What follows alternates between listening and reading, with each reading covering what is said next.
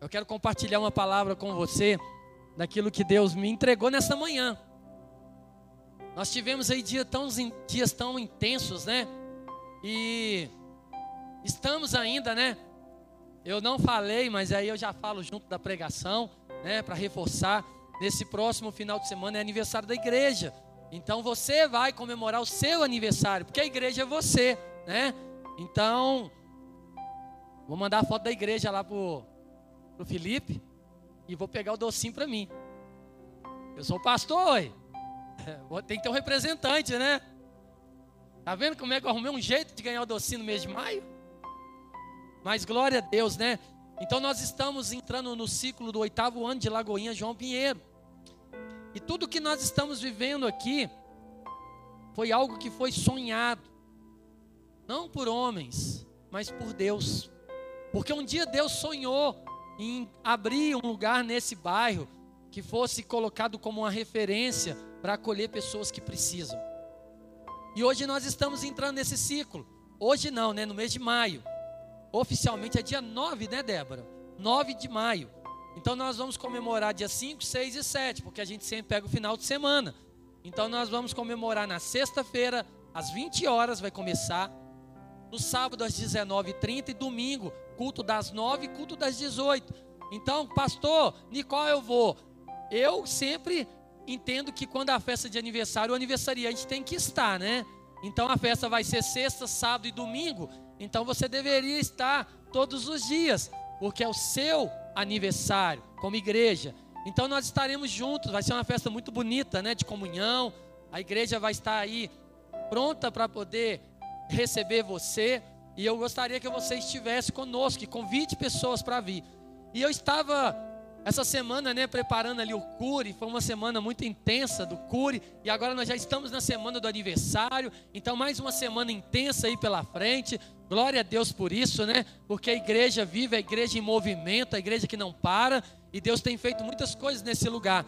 E nós estaremos juntos. E aí eu estava lá ontem, cheguei em casa cansado, né? Foi um dia muito bom, mas cansa.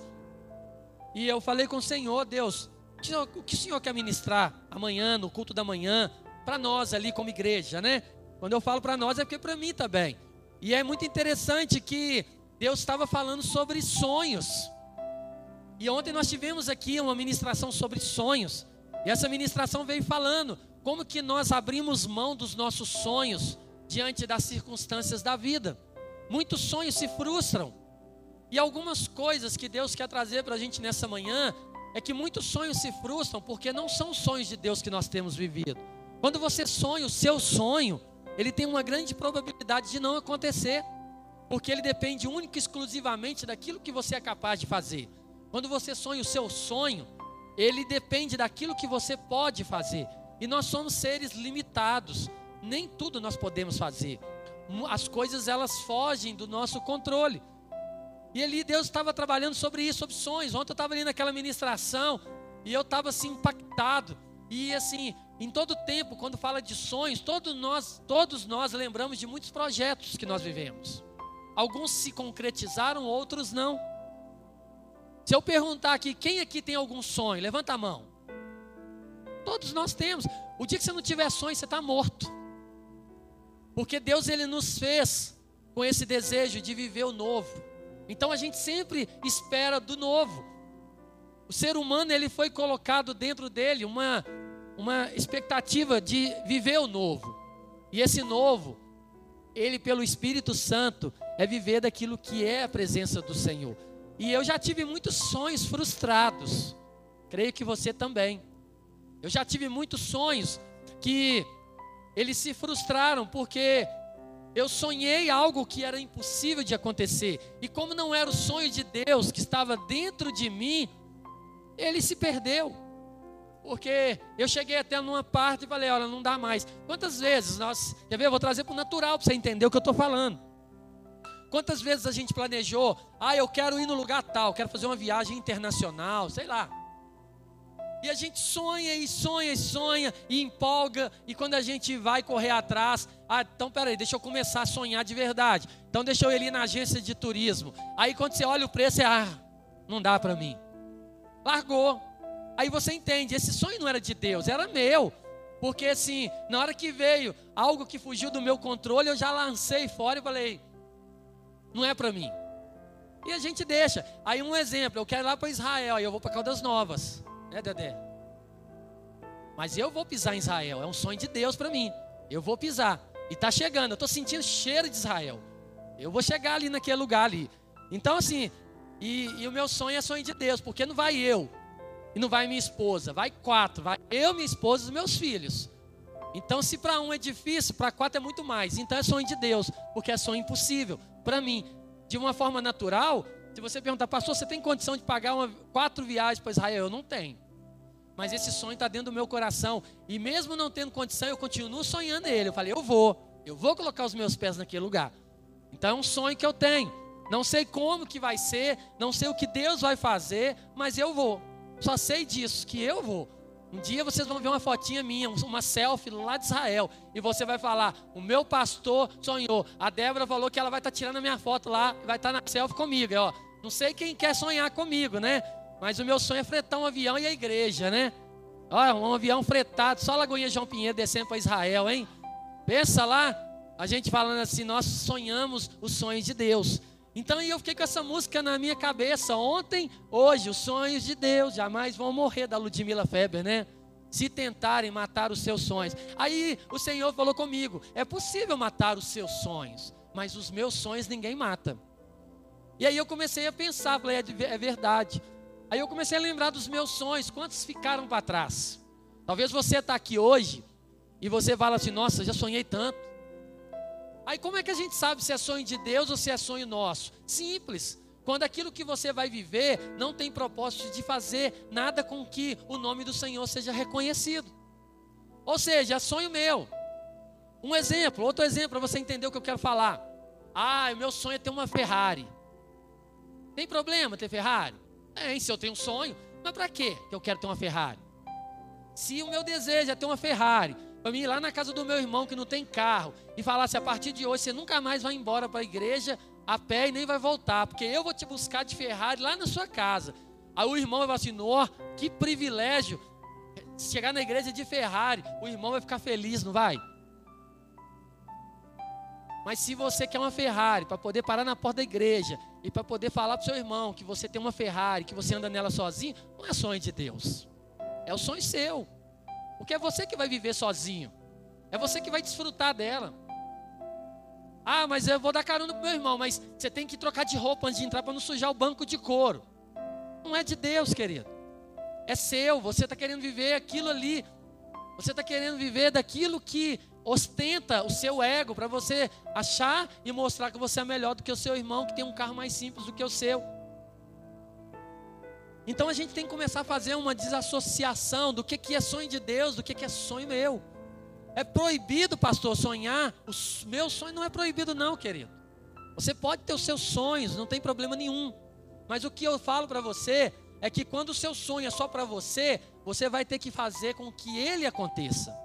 Você vai ter que correr atrás dele. Você vai ter que, ó, suar para fazer aquilo acontecer.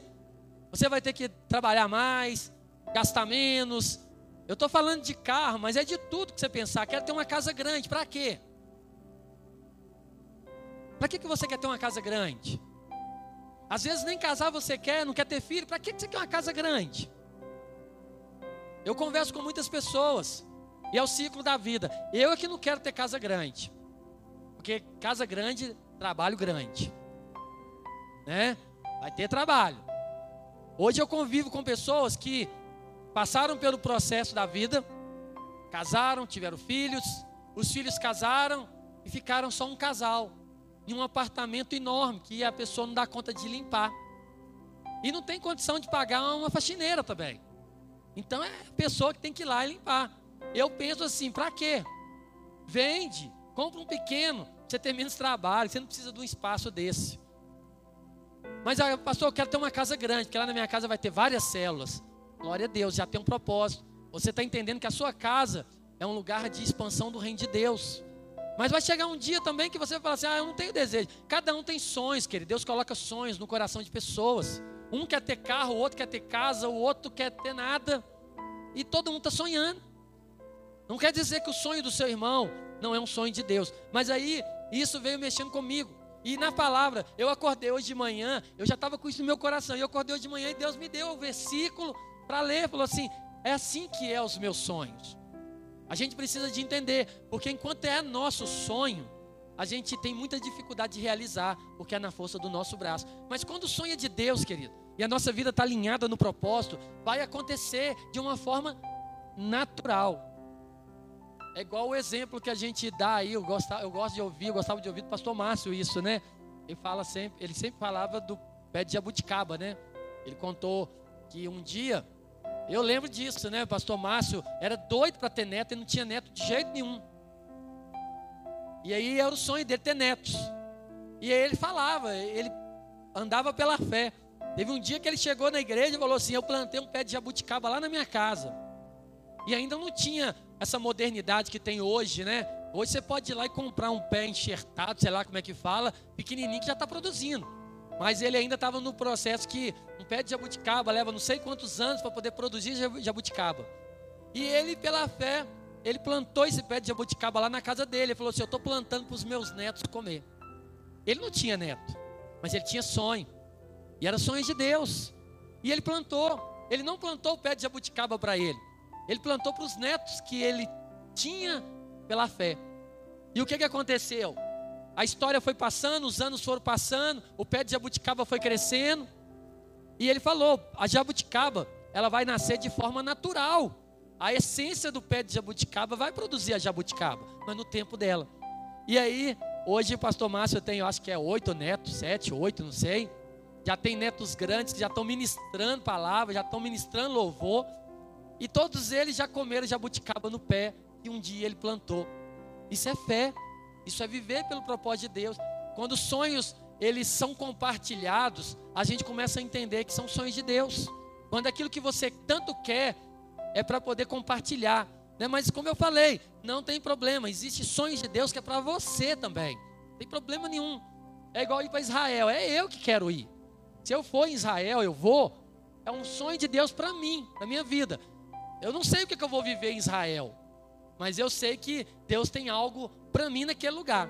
De colocar os meus pés. Só quando eu colocar os meus pés que eu vou entender o que Ele quer para mim, o que Ele tem para mim naquele lugar. E eu vou.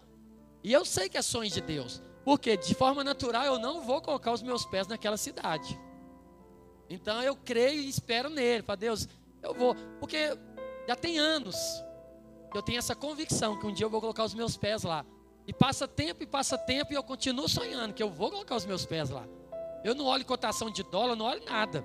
Eu só olho para a cidade e falo: um dia os meus pés contemplarão, os meus olhos contemplarão aquele lugar. E eu vou. E aí eu queria que você abrisse comigo 1 Samuel, para você entender tudo que eu estou falando para você.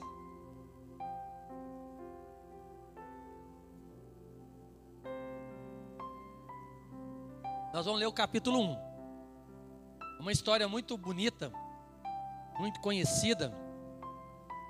Capítulo 1, versículo 1 fala assim: Havia um homem chamado Eucana, que vivia em Ramá, na região de Zuf, na região montanhosa de Efraim. Era filho de Jeroão, filho de Eliú, filho de Tou, filho de Zuf, de Efraim. Eucana tinha duas esposas. A primeira se chamava Ana e a segunda Penina. Penina tinha filhos. Ana, porém, não tinha. Todos os anos, Eucana subia da sua cidade até Siló para adorar ao Senhor dos Exércitos e oferecer sacrifícios a ele. Nesse tempo, os sacerdotes do Senhor eram Ofne e Finéias, os dois filhos de Eli. Quando Eucana apresentava seu sacrifício, dava porções de carne à sua esposa Penina e a cada um dos filhos das, e filhas dela. A Ana, porém, dava uma porção especial, porque a amava apesar de o Senhor não lhe ter dado filhos.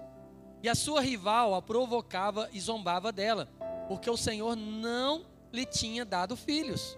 Todos os anos era a mesma coisa. Penina provocava Ana quando iam à casa do Senhor, e a cada vez Ana chorava muito e ficava sem comer. Vou dar uma paradinha aqui no versículo 7, e eu quero trazer uma ilustração dessa história. A gente viu a história de Eucana, e a Bíblia fala que ele tinha duas esposas. Hoje, queridos, às vezes a gente tem uma dificuldade de entender a palavra, porque aqui traz marcos culturais. Fala assim, oh, mas como assim um homem que tinha duas esposas? Naquela época, aquilo era normal, né? E ali mostra que não é bom ter duas esposas. O certo é ter uma, é o que nós vivemos hoje. Porque olha o que, que acontecia. Penina e Ana. Penina tinha filha, filhos e Ana não. E a Bíblia fala que elas eram rivais. Imagina um ambiente onde se convivia duas mulheres e um homem. Eu não sei como é que era esse negócio, nem quero saber como é que era ali é, traçado ali. Era um tipo assim, que bagunça que não é. Mas ali essa mulher provocava a outra em todo tempo, porque ela tinha filho e a outra não tinha. E era tão contextualizado isso, porque os filhos naquela época era sinal de que Deus tinha te abençoado. Por isso que a Bíblia fala que os filhos são herança do Senhor. Os filhos eram reconhecidos como dádiva de Deus. Por quê? Porque ninguém é capaz de gerar uma, uma vida se não tiver o consentimento de Deus. Então, já traz para a gente a soberania de Deus. Qualquer que seja a vida, só é possível com a permissão de Deus. E ali, Ana era privada, ela não tinha filhos. Mas a Bíblia fala que quando Eucana subia ali para aquele lugar para apresentar ali os sacrifícios pelos filhos, ele dava a porção ali dos filhos de Penina, mas ele dava uma porção especial para Ana, porque ele amava. Então eu vejo que Eucana ele sofria junto com essa situação de ver Ana ali chorando, porque ela tinha um sonho.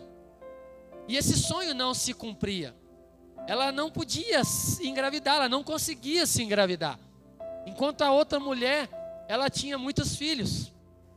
E dentro desse contexto, a gente já consegue ver algo que traz para a gente entendimento. Por que, que Ana não conseguia engravidar? Por que, que ela tinha esse desejo de ter filhos e não conseguia? E a gente começa a ver, seguindo a história. No versículo 8 fala assim: Ana, por que você chora? Perguntava Eucana, seu marido. Por que não come? Por que está tão triste? Será que não sou melhor para você do que dez filhos? Certa vez, depois que comeram e beberam em Siló, Ana se levantou. Continua aí no versículo aí 19, não 29, não é 19, né? 9. O sacerdote Eli estava sentado ao lado da entrada do templo do Senhor. Ana estava muito angustiada e chorava sem parar enquanto orava ao Senhor. Então fez o seguinte voto: Ó Senhor dos exércitos, se olhares com atenção para o sofrimento da tua serva, se responderes à minha oração e me deres um filho, eu o dedicarei para sempre ao Senhor e o, e o cabelo dele nunca será cortado. Enquanto ela fazia sua oração ao Senhor, Eli a observava. Viu que os lábios dela se moviam, mas como não ouvia som algum, pensou que ela estivesse bêbada. Até quando vai se embriagar? Disse ele: Largue esse vinho. Ana respondeu: Meu senhor, não bebi vinho nem outra coisa mais forte. Eu estava derramando meu coração diante do Senhor, pois sou uma mulher profundamente triste.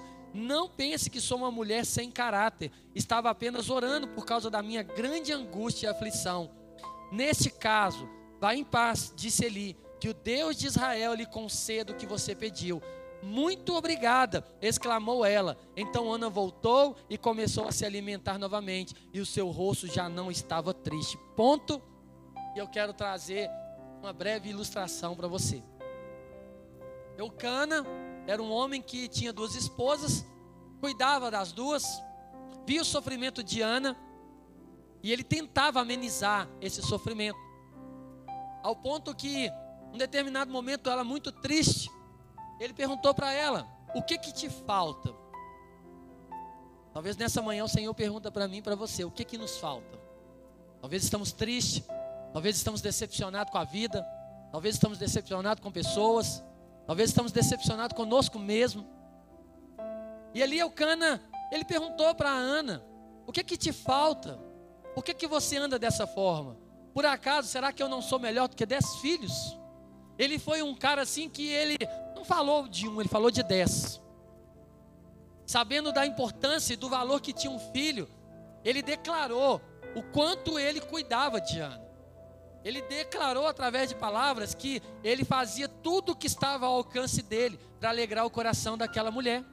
Porque ele via o sofrimento e ele sabia. Ele era um homem contemporâneo, né? ele vivia naquela época, ele sabia quão era envergonhoso para uma mulher não poder ter filhos.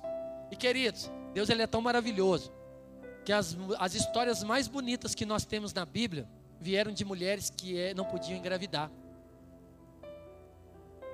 Se nós pegarmos aí num contexto bíblico, a gente vai ver muitas histórias de mulheres que não podiam se engravidar e eram envergonhadas, porque eram afrontadas mesmo. As mulheres, elas afrontavam. Assim, olha, a sua vida não agrada a Deus, alguma coisa você tem, você deve estar vivendo no pecado, alguma coisa tem, porque você não conseguiu atrair o favor de Deus, porque a mulher, ela foi gerada para gerar.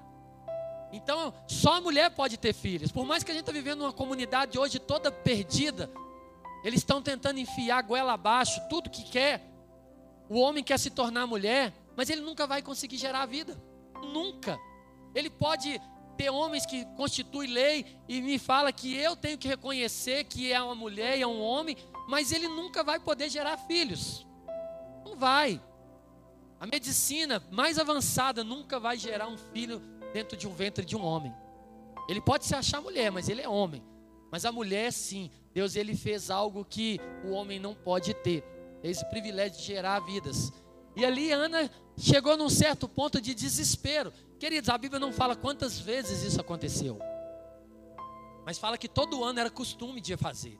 Então todo ano eu imagino Ana já preparando o coração dela. Quando ia chegando perto daquele momento, ela já entrava no que a gente já tem o diagnóstico hoje, num processo de depressão, e ela começava a chorar talvez ela não queria sair da cama, talvez ela não queria comer, que estava ali escrito, que ela não se alimentava. É um histórico de depressão aquilo ali.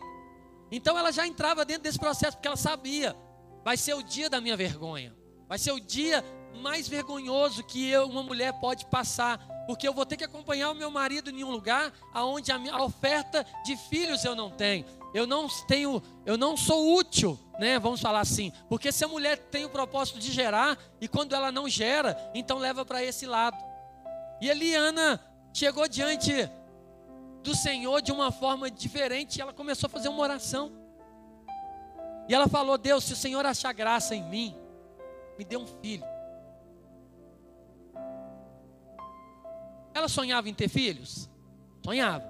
Então esse sonho não começou ali. Por que, que ela não tinha filhos antes? E eu comecei a perguntar para o Senhor. Por quê? E Deus foi trazendo para mim, porque os sonhos não eram os meus, eram os delas. A Bíblia fala que ela tinha Penina como rival. Então ela queria ter filhos para poder mostrar para a outra que agora ela era melhor. Agora você não tem mais nada para falar comigo. Agora eu tenho filhos. Então agora acabou. A Bíblia não traz, sabe, queridos? Você vai assim, nossa, mas será que isso estava no coração de Ana? Eu sou crente, você é crente. Quantas vezes os, os, os pensamentos maus entram no nosso coração? Quantas vezes a gente quer dar uma resposta para o irmão dessa forma? De querer mostrar que agora eu quero ver o que, que ele vai falar. Então eu vou fazer para me mostrar para ele. Eu vou fazer para me mostrar isso, para me fazer com que ele nunca mais fale isso comigo. Quando você está no nível natural, querido, os sonhos de Deus eles não podem se realizar na sua vida, porque você vai distorcer o propósito. Quando a Bíblia fala que os filhos são herança do Senhor, ah, pastor, mas a Penina que ficava fazendo isso com ela, não importa, querido. Se você pegar a história de Penina, você vê que ela parou por aqui. Ela foi simplesmente uma figura. Mas a história de Ana poderia ser igual. Mas um dia, talvez de tanto sofrer, talvez de tanto fazer, de tanto querer do seu jeito, eu imagino como que Eucana não sofria, talvez por uma pressão de Ana sobre a vida dele. Por que, que eu não engravido? Você está fazendo alguma coisa diferente? Será que você não quer? Será que não é seu desejo? Não sei. Traz para o contexto hoje familiar, querido. Quando a gente tem os nossos conflitos, quantas coisas passam na nossa cabeça?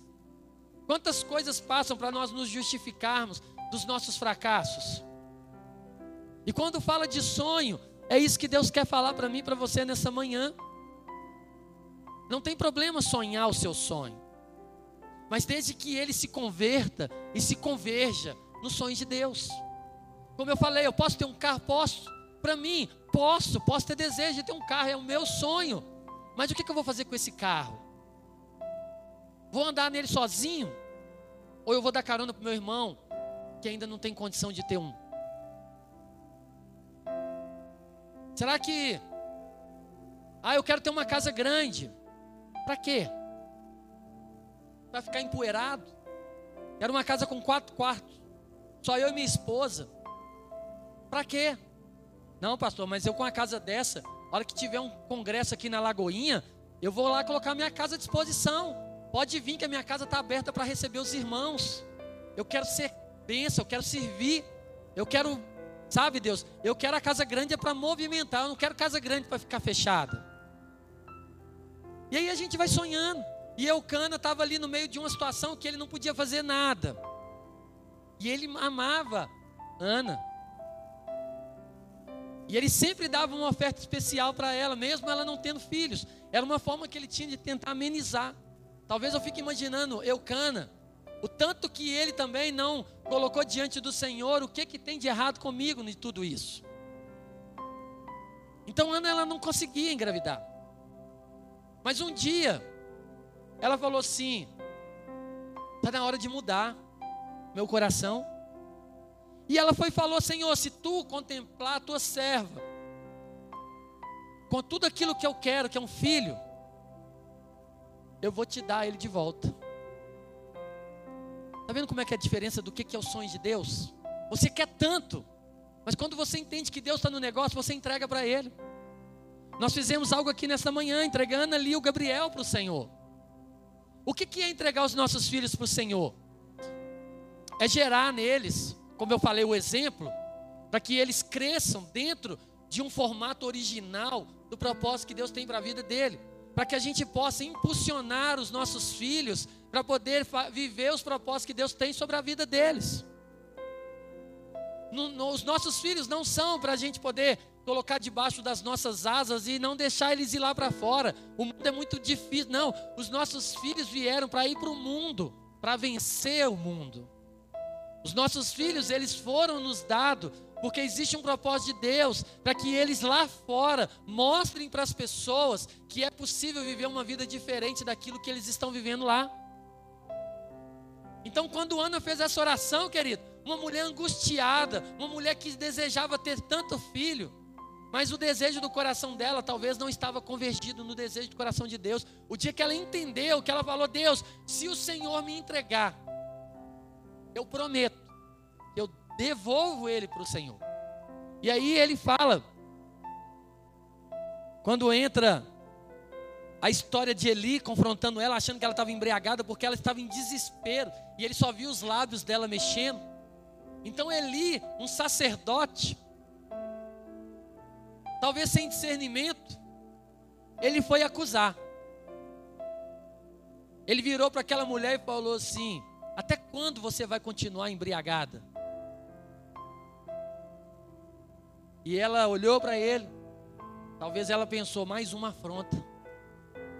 Mais uma vez. A minha vida não dá. Tudo comigo é mais difícil.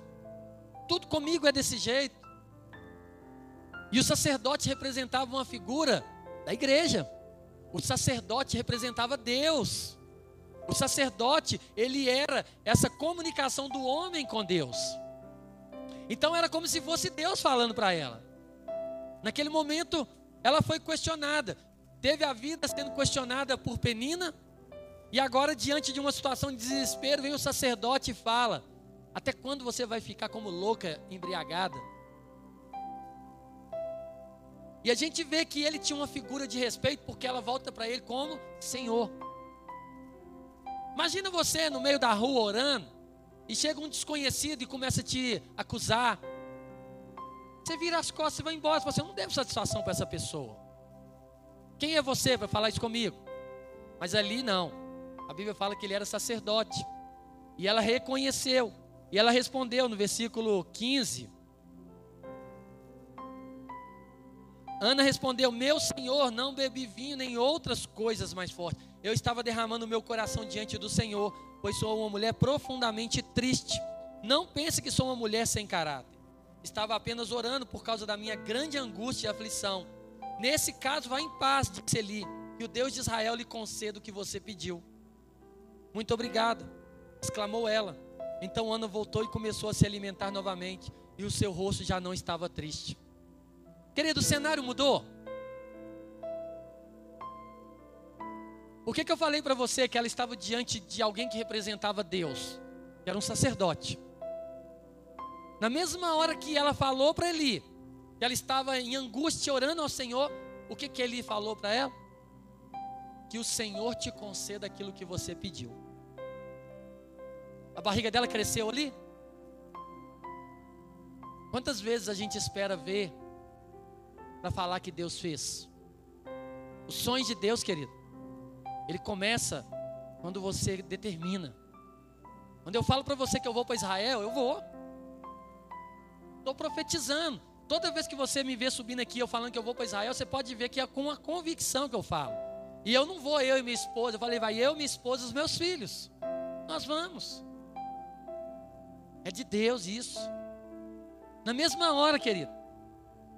No versículo 18, ela agradeceu, exclamou. Então Ana voltou e começou a se alimentar novamente, e o seu rosto já não era triste. Olha a diferença dos sonhos de Deus para o meu sonho. Enquanto ela sonhava o sonho dela, as coisas não aconteciam, ela andava angustiada, depressiva, tudo difícil, tudo parecia difícil, tudo parecia impossível. Mas no momento que ela escolheu falar, Senhor, a partir de agora eu vou converger o meu sonho aos seus.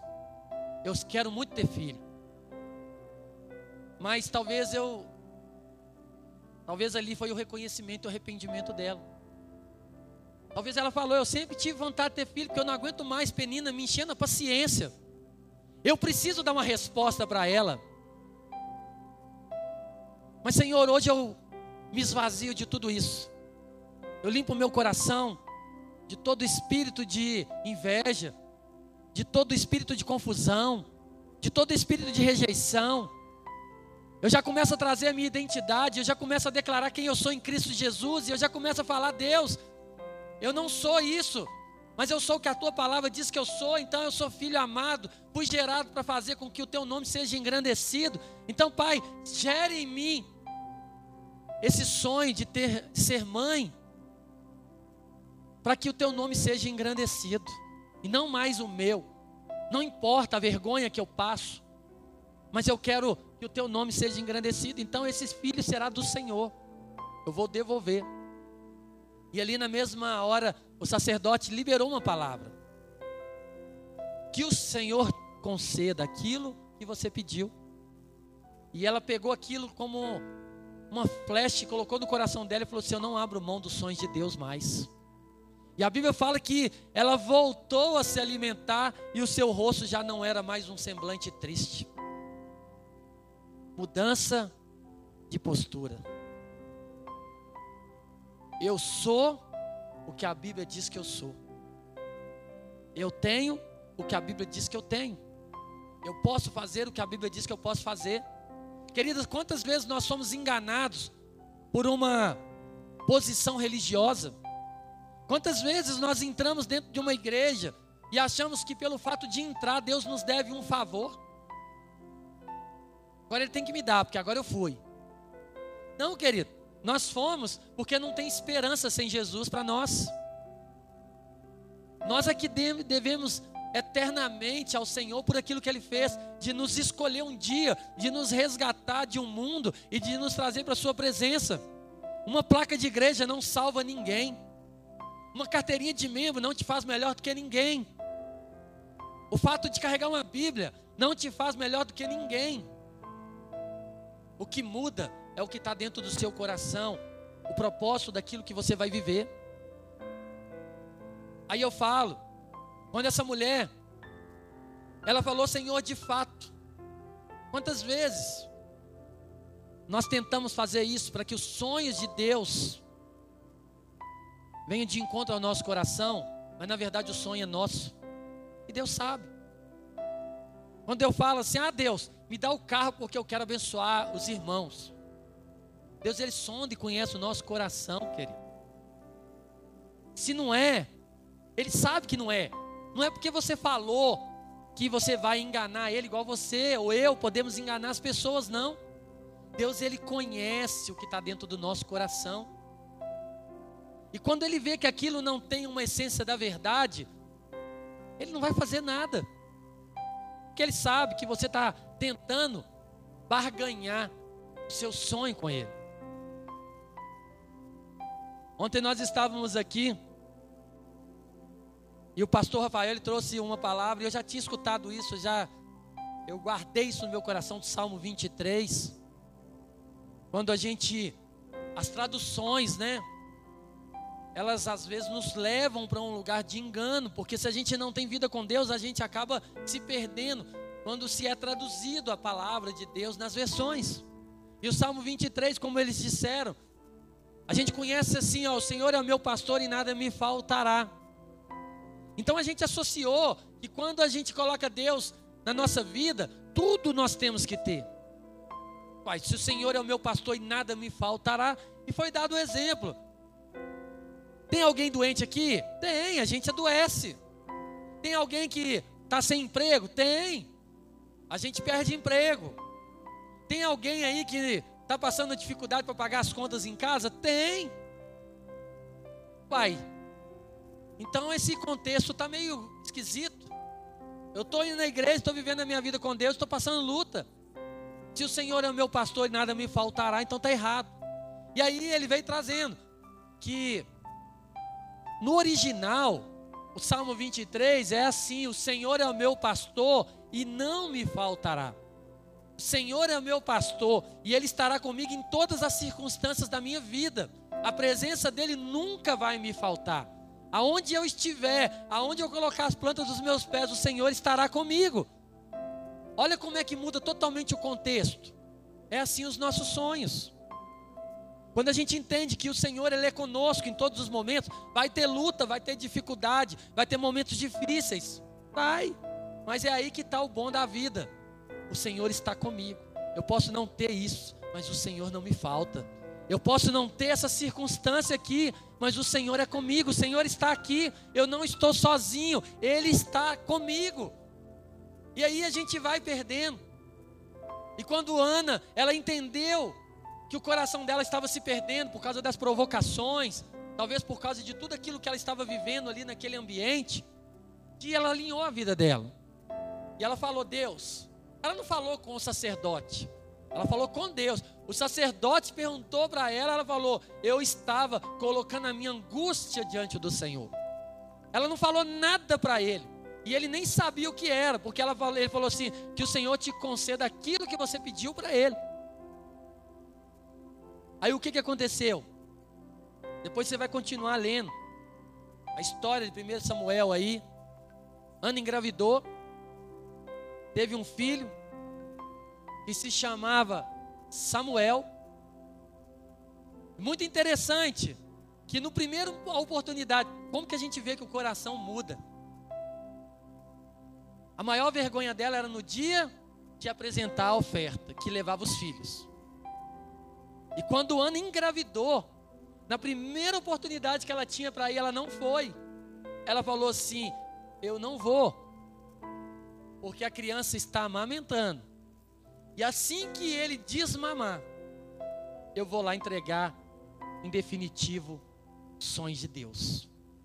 Ela não foi, ela poderia, se o coração dela tivesse ainda lá atrás, ela ia, e ela ia fazer uma festa para que todo mundo visse que ela tinha um filho agora.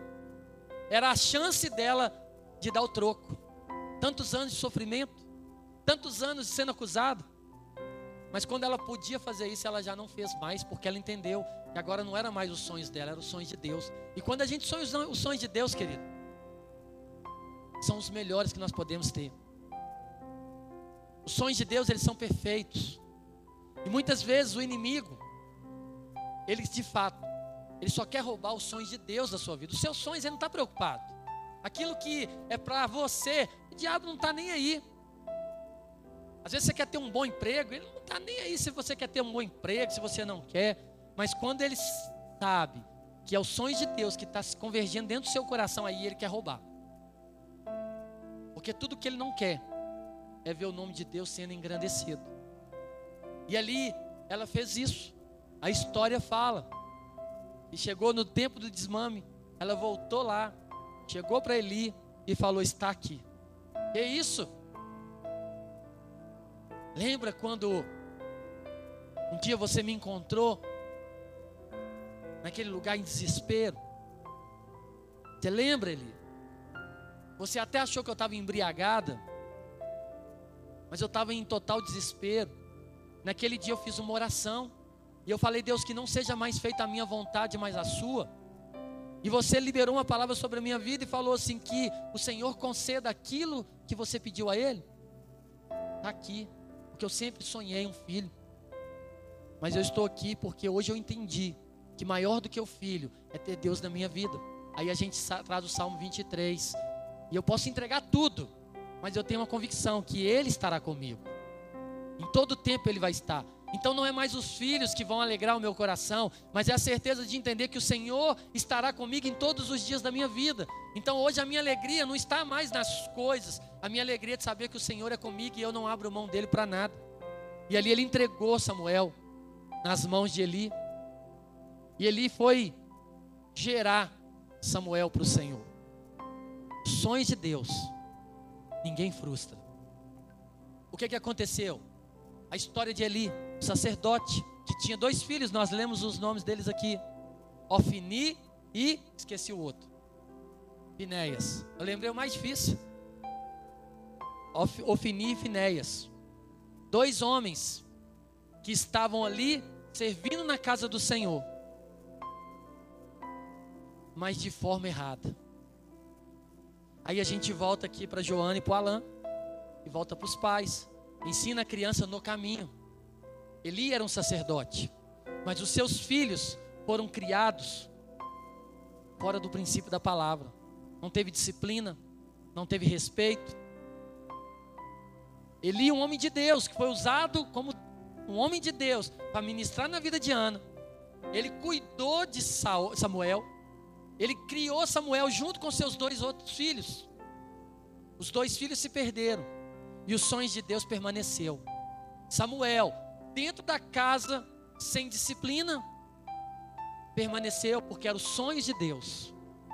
Samuel cresceu, se tornou um grande profeta de Deus, foi tremendamente usado por Deus, cumpriu o propósito. E a história de, de, dos filhos de, de Eli se perdeu, por quê?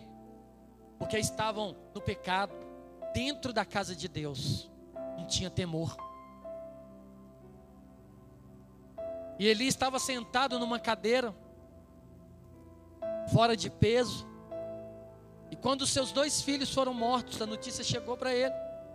Falaram: Olha, mataram seus filhos e levaram a arca. A Bíblia fala que, quando Eli ficou sabendo que levou a arca, ele caiu para trás e morreu. Parece que ele nem se importou muito, porque ele já sabia que o fim que os filhos deles teriam. Mas quando é sonho de Deus, querido, o improvável vai acontecer. Quando é sonho de Deus, Ele vai fazer com que essa chama nunca apague do seu coração.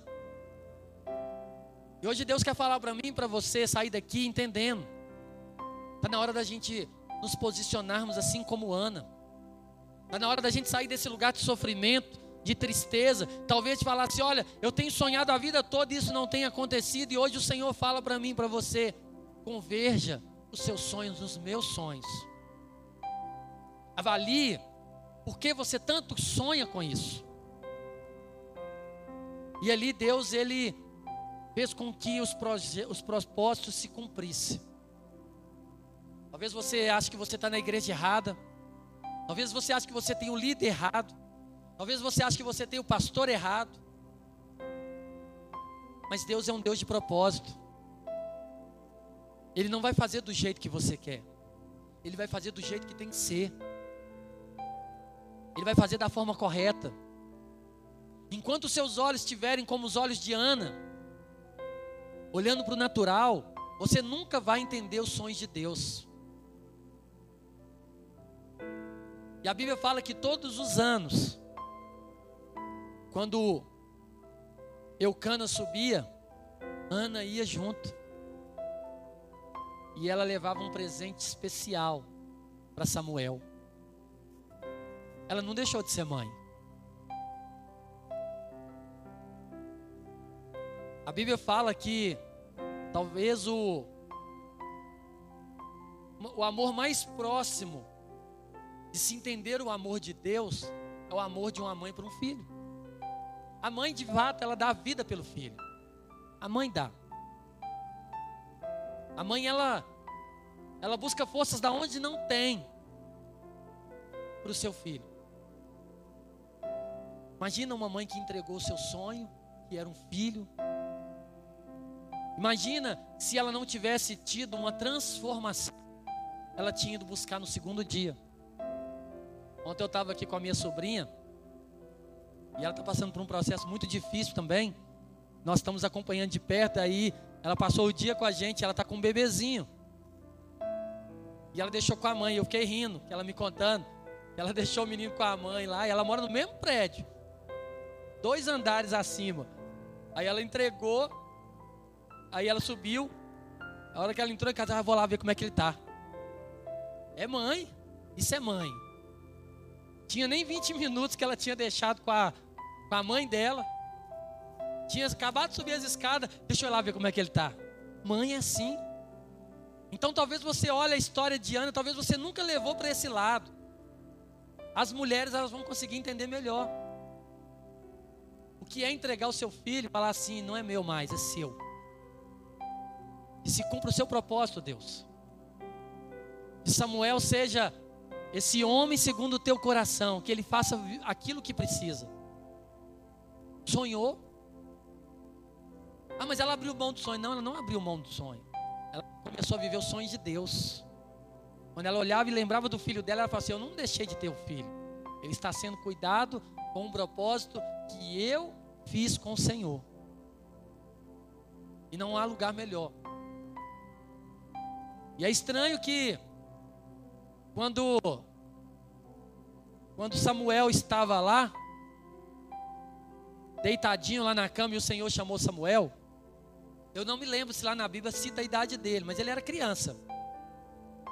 Eu já vi alguns estudos que ele tinha aproximadamente 6, 7 anos.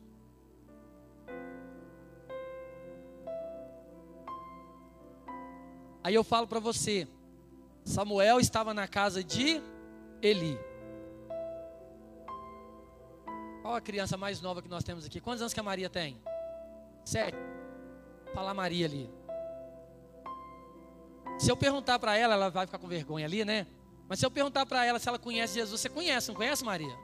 Conhece. Por que, que ela conhece? Porque os pais têm ensinado para ela. Mas Samuel estava lá, ele escutou a voz de Deus e ele não conhecia. Ensinar no caminho, sacerdote. Ele foi aonde, quando ele ouviu a voz, ele foi procurar quem? Eli. Que o senhor quer? Ele conhecia a voz de Eli. E a voz de Deus não era a voz de Eli. Aí tá vendo o que, que eu falo para você? Não ensinou. Foi assim que ele fez com os filhos dele. Era religioso. É colocar minha vida. Eu sou pastor, meu filho vai ser pastor? Não. Ele vai viver os sonhos de Deus. Eu não fico lá. Você tem que ser pastor. Não, nem com ele, nem com a Maria Duarte. Vocês vão viver o que Deus tem para vocês. Os filhos de pastores sofrem. Porque a igreja lança um peso sobre a vida deles. Ah, é filho de pastor. Ser humano igual eu e você. Não é porque são filhos de pastores que eles vão ser pastores, eles vão viver o que Deus tem para a vida deles. A gente não cobra isso deles, mas a igreja cobra. De uma forma indireta, ah, é filho de pastor, é um peso. A gente tem que ter maturidade, sabedoria para poder contornar isso dentro de casa com os nossos filhos. Mas graças a Deus, lá em casa nós ensinamos os nossos filhos no caminho. Nós não precisamos esperar os nossos filhos chegar com 10 anos para eles conhecerem Jesus. Como eu falei ali para Joana e para o Alain. Já pega ali o Gabriel, já começa a ministrar a palavra na vida dele. Começa a ler a Bíblia para eles. O Wander contou isso como testemunho. Que o, o B já lê a Bíblia, mas a Manu não sabe ler ainda. Que que eles, qual foi a estratégia que Deus deu para eles? Senta com ela na mesa e lê para ela a Bíblia, porque ela sabe ouvir. Então ela está conhecendo a palavra pelo ouvir. Mas um dia ela vai poder falar: Antes eu ouvia, mas agora eu vejo. Porque ela está sendo ensinada no caminho. Estratégia de Deus. Então eu não sei como que você está hoje. Eu não sei como que você chega aqui nesta manhã, num culto de domingo pela manhã, e fala assim: não, o pastor vai falar sobre sonhos. Mas não os meus sonhos, sonhos de Deus. Mas eu não posso ter sonho? Pode. Quantos sonhos eu tenho? São meus. Mas eu entendo que os sonhos de Deus, eles são maiores. Mesmo os meus sonhos, tem que ter lugar para Deus lá dentro. Eu não posso sonhar algo que Deus não pode estar comigo, porque o Senhor é o meu pastor e ele não me faltará. Ah, eu quero eu quero ter uma mulher mais bonita do que a minha, é impossível, não vai ter. Não vai ter. Mas se eu quiser ser cabeça dura e quiser procurar ir para o adultério, o Senhor vai comigo? Então não é sonho de Deus. Então tá fora. Ah, eu quero, sei lá, qualquer coisa. Eu falo, Deus, essa igreja é uma igreja próspera. Deus tem liberado essa palavra sobre nós. Mas não é uma igreja de gente rica, é de gente próspera. É de gente que entende que nada daquilo que é vontade de Deus, sonho de Deus, vai deixar de acontecer por aquilo que eu não posso fazer, mas vai acontecer por aquilo que Ele faz. Então Deus ele coloca na minha mão, não é para mim guardar, é para me abençoar o outro. Porque quando eu abençoo o outro, alguém vai me abençoar também. É isso que é ser igreja próspera. Não é igreja rica. Não é igreja, ah, eu tenho milhões na minha conta, para quê? Se eu tivesse, querido, eu já ia mandar fechar o avião lá e ó, manda nome CPF que eu vou fechar Israel para todo mundo. É para isso, não é para mim guardar dinheiro. Aí quem trabalha aí já ia ter que fazer uma escolha. Eu vou perder meu emprego, mas eu vou para Israel. É a oportunidade, não tem jeito, né? Mas Deus, querido, quando é sonho de Deus, Ele faz tudo acontecer. É, eu conheci a Cida no sonho de Deus. Eu fui conhecer a Cida aí, para quem não conhece, porque nós temos uns visitantes, eu vou ser bem breve aqui. Eu fui conhecer a Cida numa viagem para Salvador, numa gravação do Diante do Trono. E sabe por que era sonho de Deus? Porque eu ia e ela não. E no dia da viagem, no dia da viagem, uma pessoa que ela nunca tinha visto na vida, chama ela e fala: Você não vai não? Não, não tem condição. Deus colocou no meu coração para te abençoar. Você quer ir? Ela estava no trabalho. Ia numa quinta-feira. Isso era quinta-feira. Ia, na, ia à noite. Ela ia ter que faltar de serviço na sexta, no resto da quinta. E aí, o coração dela começou: eu quero ir, eu quero ir. E as amigas que estavam do lado, que não era crente, o que, que foi que aconteceu? Nossa, acabei de receber uma ligação aqui. O rapaz falou comigo assim que ele vai pagar para mim ir lá para Salvador. As meninas começaram a movimentar o sonho de Deus, querido. Ah, move todo mundo. As meninas começaram a movimentar, falaram assim: não, nós vamos lá no chefe, nós vamos conversar com ele. O que você tinha que fazer, eu faço para você, vai dar certo, não sei o que, não sei o que. Moral da história. O chefe liberou, ela foi, nós nos encontramos, nos casamos e temos uma família maravilhosa para o Senhor. Nossa casa é dele, a nossa família é dele, os nossos sonhos é dele. Então é assim que Deus faz. Se fosse, se não fosse de Deus, primeiro que a pessoa não ia abençoar ela, porque era caro na época. Aí o homem era casado e ela ficou morrendo de medo. Assim, mas o que, que é isso? O que está acontecendo? Ela foi, chegou lá, ela, depois de tudo, de tudo. Eu olhei para a Cida dentro do ônibus, eu olhava lá, falei, nós, esse cara é um bom marido, cuida bem dela, porque eu, eu vi uma aliança no dedo dele, falei, é, é a esposa dele. Eu lembro, queridos, ó, eu lembro, ó, deixa eu contar para vocês aqui, ó, tá guardado, tá na memória. Eu lembro, eu olhava para trás assim do ônibus e eu via ele puxando a cobertinha assim, ó. Eu nós cuida bem dela. Aí depois nós fomos descobrir que um dia ele falou para a gente, depois quando ele descobriu que nós estávamos juntos, ele falou assim, ele estava na casa dele e Deus falou para ele: Você vai abençoar ela, porque eu tenho algo grande para fazer na vida sentimental dela. Mas ele foi apenas canal de Deus, instrumento de Deus. Ele foi parte do sonho de Deus. Então, não sei o tamanho do seu sonho, querido. Eu não sei o que você tem sonhado, eu não sei o tamanho da sua frustração. Mas se nesta manhã você escolher converger os seus sonhos aos sonhos de Deus, você vai viver como Ana. Você vai voltar para sua casa e você vai sair desse lugar e você já vai ter um semblante de alegria e você já vai entender a minha vida é para fazer vontade do Senhor. Eu estou aqui para trazer alegria ao coração do meu Deus. Então, Deus, que seja feita da tua forma a partir de agora. Limpa o meu coração e me faça viver os sonhos do Senhor.